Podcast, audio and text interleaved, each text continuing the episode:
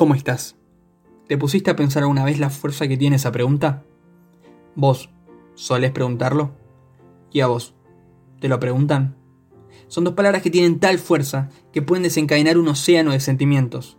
Te pueden poner alegre, como te pueden entristecer.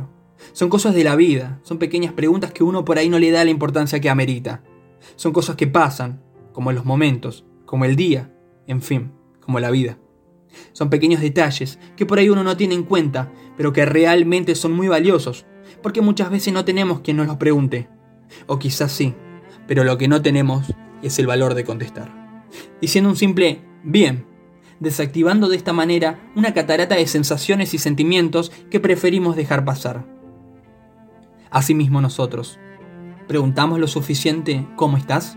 ¿Realmente sabemos cómo están nuestros afectos? Familia, pareja, amigos. ¿Sabemos sus sentimientos, sus anhelos, sus sueños? La vida pasa y cada vez pasa más rápido.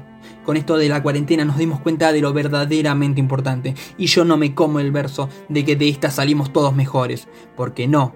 Porque el que era malo lo seguirá siendo. Y el que era bueno, bueno, él quizás sí.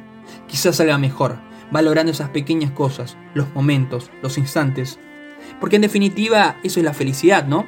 Pequeños lapsos de tiempo en donde nada más importa, donde no existe un después, donde las preocupaciones no llegan. Ese momento es un momento feliz.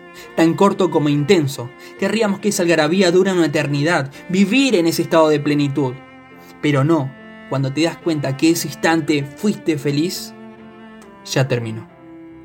Pero bueno, eso es lo lindo de la vida también, ¿no? Te quedan muchas páginas por escribir, te quedan muchos momentos felices por delante, solo hay que salir a la vida. Pero ojo, no vivir buscándolos, porque cuando menos te lo esperes, vas a estar ahí, vas a estar viviendo un gran momento.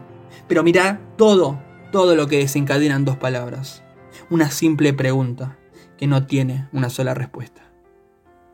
¿Y vos? ¿Cómo estás?